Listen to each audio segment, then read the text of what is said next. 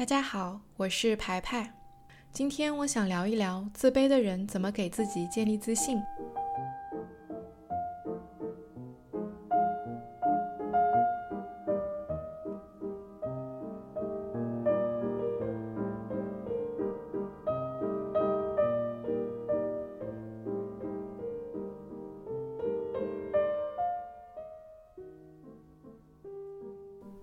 先说说我是从什么时候开始发现自己很没有自信的。有一天，我去找我的心理咨询师，我告诉他我马上也要成为一名心理咨询师了。然后我就问他：“你觉得我能成为一名好的咨询师吗？”他并没有回答我，而是问了我一些问题，并提供了一个观察。他说：“你好像很在意我的看法，为什么你觉得我能够判断？”你是否能成为好的咨询师呢？我说，因为我跟你聊了很久啦，你对我也很熟悉，而且你已经有很丰富的做咨询师的经验，所以我觉得你可以判断。那么你能不能告诉我，在你看来，我会是个好的咨询师吗？他仍然没有回答我。那一次会谈就这样结束了。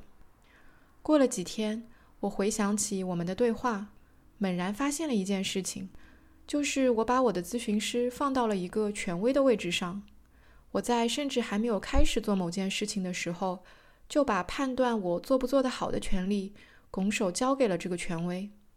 我在问他那个问题的时候，其实心里非常渴望得到他的肯定答复。如果得到了，我就会多一些底气，多一些自信；而如果他给出了否定答复，那我可能就会非常泄气。我会觉得，既然他说我做不好，那我可能真的做不好。那我还要开始做吗？要不还是放弃算了。所以，我对于这件事情是否有自信，完全取决于他的看法。但实际上，我当时甚至还没有开始做心理咨询的工作，谁又能知道我会不会成为一个好的咨询师呢？当我在心里把某个人塑造成一个权威。然后去恳求他的肯定时，他就有力量去随意控制我的信心。所以在那个时候，我意识到，自信应该是自己给自己的，而不是依赖于别人来给我。也就是说，当我相信我有这个潜力去做到某件事情，就足够了。我不应该把这个判断的标准拱手送给某个人，然后又非常紧张的想知道他的看法。对了，这也是一个侧面的例子。说明咨询师为什么不应该轻易的给来访者答案，因为很多顿悟是在寻求答案的过程中产生的，而不是在得到答案的时候产生的。自从明白自信应该是自己给自己的，而不是依赖权威来给我的这点之后，我就有意识的想要提高自己的自信。很多人会说，自信应该来源于客观事实，当我客观上做好了一件事情，我才有资格自信。如果我没有做好，那我凭什么有自信呢？关于这点，我想讲一个自己的经历。有一次，我们公司去团建，一起出去开卡丁车。一开始，我是反对去开卡丁车这个主意的，因为我从来没有开过车，我担心自己玩不好。但是大家还是决定要去。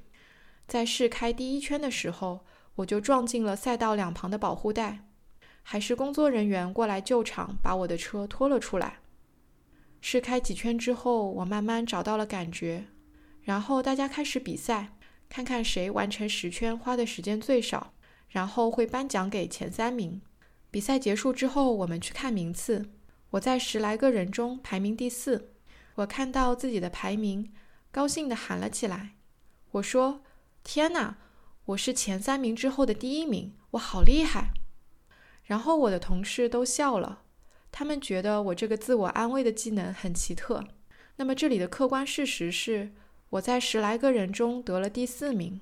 从这个排名往前看，我没有进前三，所以不会被颁奖。从这个排名往后看，我身后并没有多少人，顶多处于一个居中的位置。但是换一个角度讲，这是我第一次玩卡丁车，我在试开时还撞上了隔离带。但我很快上手了，在比赛中顺畅地开完了十圈，还获得了前三名之后的第一名的位置。从这个角度讲，我就是很厉害啊。在这个例子中可以看到，我们怎样判断自己做的好不好，是完全主观的，取决于我们决定如何看待这件事情。听到这里，有些人会说：“你这个就是自我洗脑，毫无意义。”那这就带出了为什么我要做这期播客的原因，因为我在来访者中看到，缺乏自信是一个非常普遍的问题，而且这个问题会形成一种恶性循环。一个人因为种种原因从小没能建立好自信，那么他对于很多事情是不敢去尝试的，尝试了之后，一旦遇到困难和挫折，也很容易放弃。这种放弃再次打击了他。加强了他觉得自己做不好的判断，而这一判断又进一步阻止了他去尝试本可以尝试的事情。所以，经年累月，这种恶性循环会紧紧地束缚住一个人，让他逐渐丧失去实现各种可能性的勇气。因此，有意识地改变我们看待事物的角度，去试着增强自己的自信，是很有意义的。自信是我们相信自己有潜力去做到某件事情的源泉。当我们拥有这个源泉，我们就更敢于走出去尝试，由此也就带来了更多成长和更多机会。久而久之，就会形成一个良性循环。建立自信最好的时机，也许是小时候。那个时候，如果父母能从我们做的事情当中看到那些小小的成就，而不是总盯着我们做的不够好的地方。把我们说的一无是处，那么也许我们从那时起就能建立对自己的自信。但很多人并没有这么好运，于是就会像我开头所说的那样，去不自觉地寻求一个权威的认可，因为他需要一个权威来支撑他对于自己的信念，而给予一个权威这样的权利，就等于给了对方随意定义自己的机会，所以不要轻易的这么做。那我们下面就来说说如何跳脱出没有自信的恶性循环，来努力进入一个良性循环吧。一个方法是，你可以回想一下过去，看看自己做的哪些事情可以算得上是一种成就。当你觉得自己一项成就都找不到的时候，我相信并不是因为你没有成就，而是因为你没有用更好的角度去寻找。想一想，我把第四名看作是前三名之后的第一名这个故事吧。如果你觉得这个故事很可笑，那我再给你举一些例子。我大概花了一年多的时间才把硕士论文写完。如果我想到很多人只花了半年，我就会觉得有点自卑。为什么我需要这么久？是不是我比他们都笨？但转念一想，仅仅是我把它写完这件事情就已经很了不起了。要知道，我的小学老师曾评价我的作文是语无伦次、狗屁不通。那从写两百字的作文都语无伦次，到能够写完八十多页的论文，就已经是一项成就了。另一个例子是，我的上一期播客在喜马上才两百多个播放量。如果我把它和其他播客动辄好几千的播放量做比较，那我会觉得自己做的不够好。但转念一想，我一个人从无到有创作了一个作品，他为那两百个倾听过他的人提供了价值，这就算得上是一项成就。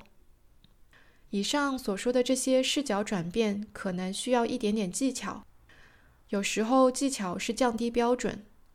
比如，我的标准不需要定在我应该写出一篇十全十美的论文上，我只需要写完它，而且比我小学时狗屁不通的作文好一些就行了。有时候技巧是不去跟他人比较，只去看自己做这件事情本身的意义。比如，我不跟有上万听众的播客比较，只要我为自己那一点点听众提供价值，就有足够的意义了。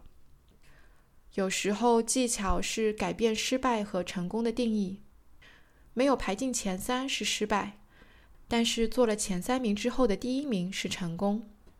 当我学会以这样的视角去看待自己的经历，我就能从中找到很多之前没有看到的闪光点。这些闪光点聚集起来，形成了一股勇气的源泉。让我更有胆量去面对未知的挑战，从而去获得成长和机会。好啦，我们来总结一下，在这期播客里，我讲到了我是如何觉察到自己过去很需要寻求权威的认可。我讲解了为什么有意识的去为自己建立自信是有意义的，以及如何转变视角，来逐渐形成一个勇气与行动的良性循环。如果这期播客让你联想到了自己的经历，欢迎你在评论区告诉我。祝你能够看到自己的成就，并永远对自己的潜力保持信念。我是牌牌，我们下期再聊，拜拜。